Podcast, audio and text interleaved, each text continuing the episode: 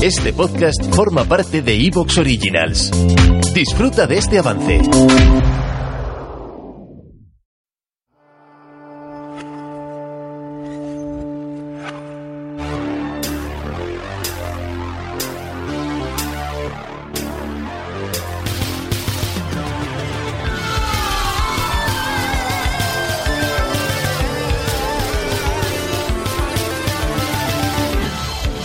Campamento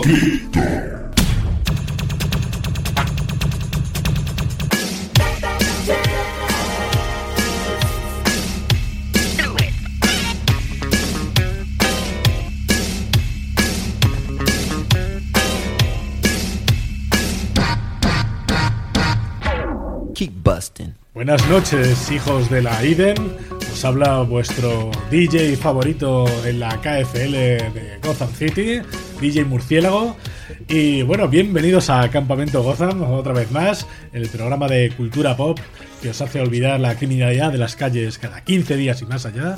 Y hoy, como podéis eh, adivinar, vamos a hablar del primer ciudadano de Gotham, nuestro héroe número uno. Vamos a hablar de Batman, vamos a hablar del año 1989, un año clave para el personaje y para la cultura popular en general, que vivió un fenómeno cultural como fue la Batmanía, que fue eh, fue como todos sabéis una estrategia de marketing, pero que fue un poco más allá, porque como aquello se fue de madre, se convirtió realmente en un fenómeno eh, cultural, multimedia, más allá de las cacareadas cifras, vamos a intentar abarcar todos los aspectos, bueno, pues eh, personales, no personales, culturales, económicos, artísticos, que sucedieron antes y después del estreno de, la película de Tim Burton. Hoy estamos los cinco jinetes, hoy es uno de vuestros programas, estos que son un poquito más, un poquito más especiales, tienen ese plus. Y voy a ir presentando a mis compañeros, como son el señor J. Lightnot. J, os voy a, os voy a preguntar a todos para romper el hielo, ¿cuál es vuestro primer recuerdo de la Batmanía del 89? ¿En qué momento, o sea, qué te viene a ti a la mente? Eh, a pie de calle, en tu casa, en una calle, en un escaparate, en un kiosco, que vieras tú que dijeras, uy, aquí, aquí está pasando algo. Pues yo creo que tuve conocimiento de, de esta película de, de, Tim Burton a raíz de, de, algún correo precisamente de los cómics de ediciones 5, pero sin embargo yo creo el recuerdo más vívido fue un especial que sacó imágenes de actualidad con un montón de páginas en el que yo realmente aluciné porque no, no pensaba que la película iba a tener una imagen tan potente. Señor, señor Viruete, ¿cuál es tu primer recuerdo? ¿Cuál es ese recuerdo ahí, ese recuerdo Bertels original eh, de la Batmanía? Supongo que será eh, la portada de la Micromanía, en este caso, que hay que decir que el Batman tenía ya un pasado bastante glorioso en el mundo de los videojuegos. Sí, sí. Pero claro, aquí ya ver eh, el simbolito en mi querida revista me, me marcó y ya me, me subió el hype a tope. Muy bien.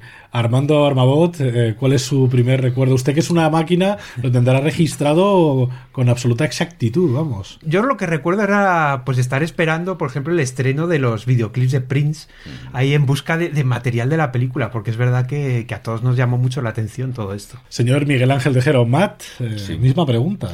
Yo creo que, que, incluso hubo noticia en los telediarios de las famosas marquesinas en las eh, paradas de los autobuses rotas. Yo vi eh, cristales en, lo, ¿Ah, en, el sí? suelo porque ¿Lo la recuerdas? gente se llevaba. Claro, tú imagínate tener el póster de Batman, que A- era algo que nos un- volaba la a cabeza. medio centímetro de, y, de- y- de tu y- no hacían más que romper los cristales para llevárselas. Pero si tengo que quedarme con un recuerdo, es el de eh, mi amigo Armabot entrando en la ruta del colegio con una camiseta de Batman. Toma, Sí, ahí. sí, ya, ya, ya comentaré. La sí. ruta 3, Porque, concretamente. claro, no fue el primer recuerdo, pero, pero un familiar eh, que viajó a Estados Unidos y, y me trajo una camiseta del Batman de- del cómic, ahí de, de la época, y una chapa que, que sí que la chapa la, la he conservado, Oh. pese a que esta chapa ha estado en, en distintas mochilas, o sea, esta ha, ha- visto fe. mundo La- la exterior estamos tocando ahora mismo. y tal, igual es de cómic, es, Es, un- es un Batman de José Luis García López, que era el que hacía efectivamente toda la licencia. o sea, súper súper chulo, ahí. maravilloso.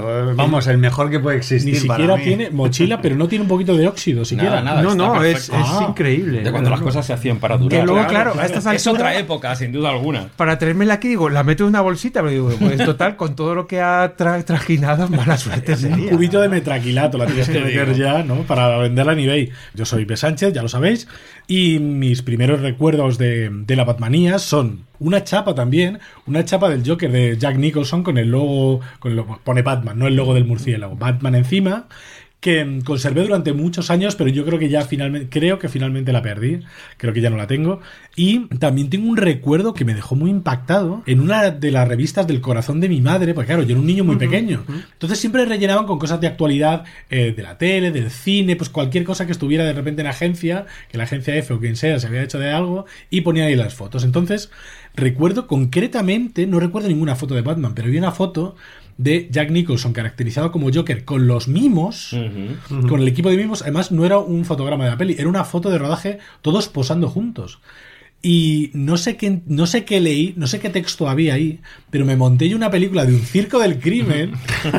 Hubiera molado Porque me bastante. quedé cata, creo que además que era una foto como en blanco, claro, como todos están de blanco y negro, la foto la recuerdo en blanco y negro, como mucho más antigua de lo que era la peli, y era como una foto del pasado, del pasado de Joker en el circo y no sé qué. y me monté una película que te pero es Que bueno, se nos ahí, ahí yo creo que podemos eh, trazar una línea directa entre esa revista y cuando ya salió Kiko Hernández disfrazado de Batman Uy, qué o quien fuera en Sálvame que iba, donde iban todos de superhéroes, ¿no? ¿Quién Que- iba de Joker? Eh, se- creo que, Cualquiera, no sé si Chelo, Chelo, Chelo Chelo García, fue de claro. Joker, ¿no? Claro, entonces ahí realmente siempre ha sido así, ¿no? Pues ahora que nos hacemos los dignos, pero ya desde el principio de esto era una cosa destinada al público generalista que lo Claro. acogió con muchísimas ganas, que conectó mogollón con la imaginería y que lo convirtió pues un poco ese, pues ese superhéroe que le gusta a tu cuñado, ¿no? Que, que te dice, no, no, a mí el que me gusta es Batman. A ¿no? ver, es, Porque- a ver, es que es el mejor superhéroe porque no tiene superpoderes. Claro, Es solo, existir. solo el hacer, podría existir, solo que lo hace existir. todo bien Claro. y que gestiona muy bien su tiempo y que es millonario. ¿eh? Claro, claro. Bueno, para de- explicar un poquito, dejar un poquito claro cuál era el contexto en el momento en el que nos vamos a, en el que nos vamos a mover. Eh, J, cuéntanos un poco ¿Dónde eh, estábamos, no? Sí, dónde estábamos, cuál era el contexto de, de aquel año. Bueno, en el año 1989 acababa de ser elegido George Bush como presidente de Estados Unidos y sin embargo en la antigua Unión Soviética eh, teníamos ahora al presidente de Rusia que era Boris Yeltsin. Hay que decir que eh, Khomeini había condenado a muerte a Salman Rushdie por los versículos satánicos. Eso sigue de, sigue de actualidad, Sí, eso, claro. como Batman. Y comentar que, bueno, eh, en ese momento se fusionaron Warner Brothers y Time Inc. y crearon el mayor grupo multimedia del mundo. Y entonces era el momento propicio para eh, hacer una película de un activo pues, tan potente como es Batman. Hay que decir que esta no fue la única película de un personaje de C que se estrenó ese año. La otra película que se, eh, se estrenó fue la segunda parte de La Cosa del Pantano, dirigida por Jim qué Wynorski. buena. Sí, Hombre, sí, qué ahí, Claro, guapísima, claro. Y para los que digáis que, que ahora solo se hacen películas de superhéroes, también ese año se hizo otra película de un personaje de Marvel que fue la película del castigador de Dolph Lundgren. Muy Muy buena. Punisher, Sí, sí, sí, sí. Hay que decir que esta no fue la primera Batmanía, la, la Batmanía original, la auténtica quizá, fue la que se produjo en, el año, en los años 60 con el estreno de la serie de televisión mítica de Adam West, que fue un auténtico bombazo. Pero bueno, nosotros lógicamente por cuestiones generacionales la que hemos vivido sobre todo es esta. No, no, no, no te confundas, querido amigo, por cuestiones generacionales y porque la serie porque Batman llegó. nunca se emitió en España. Claro. Los TVOs llegaban con cuentagotas de Nóvaro y hay que decir que como tampoco éramos un país que estuviera aislado del mundo, sí se pueden encontrar en prensa de la época de los 60 hablando del fenómeno de la Batmanía en. Estados Unidos como algo lejano, incluso portadas en revistas franquistas y demás, con Batman, que bueno, ahí también hay una conexión, yo creo. Pero- Eh, para la gente más joven hay que decir que eh, quizá hay una tercera Batmanía que se produjo en el momento en que se estrenó El Caballero Oscuro de Christopher Nolan, Sí, porque sí, sí, aunque claro. eh, bueno ya hubo una película anterior de Christopher Nolan, fue precisamente El Caballero Oscuro la que otra vez generó un gran interés por el personaje. Sí, pero fíjate en el matiz. Cada Batmanía es menos pop que la anterior. Está más corporativa. menos colorinchi, más Sí, seria sí. y menos interesante precisamente por eso, porque la última Batmanía, como ya Batman es progresivamente una cosa tan serio, al final la siguiente Batmanía va a ser la clave, o sea, Pe- Peña hablando de Batman y Batman nunca está en plano y nunca se menciona a Batman.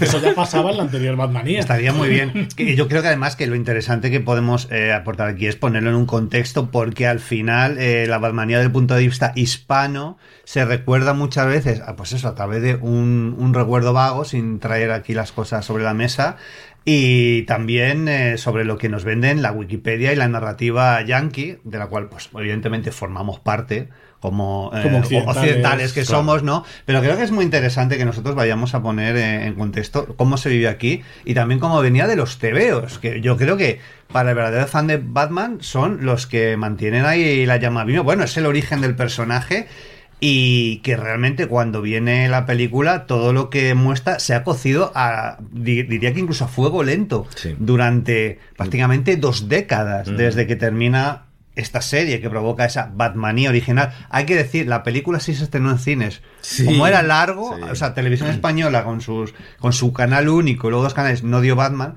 pero la película de Dan West sí se estrena en, en cine. Precisamente por eso resulta un poco raro, fíjate que Batman no llegara a las pantallas españolas, aunque fuera ni que fuera en el año setenta y pico, porque siendo una No, cosa nada. tan pop, tan, tan inocentona, tan inocua, Mm, podríamos tan haber, o sea, tan- podrían sí. haber quitado Mazinger Z y en lugar de haber puesto a Orthoway, podrían haber puesto Batman y, y te imagínate como lo mismo España hubiera sido un país completamente diferente con Mari- Sí, sí, Marisol, Marisol saliendo en aplauso, Es que claro, vestida Marisol de, de Gatubela. Es que Marisol hubiera encajado tan bien en el universo de Batman. Claro, tío. Hubiera molado tan- O Rafael, tío. Y hasta aquí el Hola, campamento Batman. Krypton. Y luego, luego, Claro. más allá del conflicto del dúo dinámico, claro, nosotros el dúo dinámico era, era otra cosa. Pero el dúo bueno. dinámico podrían haber sido Batman y Robin, Rafael podría haber sido eh, Dos Caras, Bueno, que como quería hacer Jekyll y Hyde, Rafael es el. Joker, yo creo que Bueno, mejor pero el Joker. también Ah, ha sido bueno, sí, Joker. también- también Bueno, Rafael podría Joker, sido- balada triste de No, no, Joker. no, no, yo que tenía ese- el Mickey este,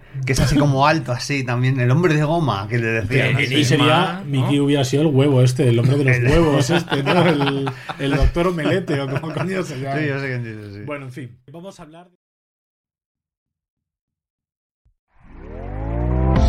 ¿Te está gustando lo que escuchas? Este podcast forma parte de Evox Originals y puedes escucharlo completo y gratis desde la aplicación de Evox. Instálala desde tu store y suscríbete a él para no perderte ningún episodio.